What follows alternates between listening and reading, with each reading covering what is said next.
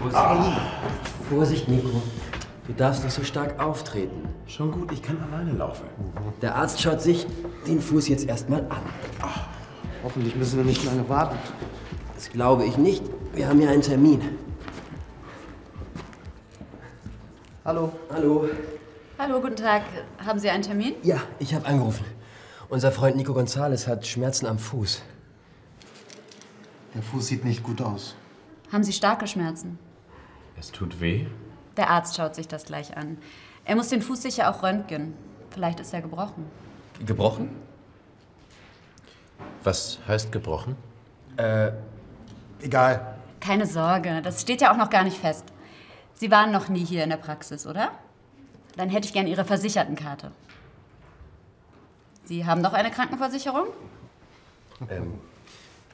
Nico, Hier. Ja. Danke. Bitte gehen Sie schon mal in den Behandlungsraum. Der Arzt ist gleich bei Ihnen. Okay, danke. Bitte, einmal hier lang. Die Danke. brauche ich noch. Die trinke ich.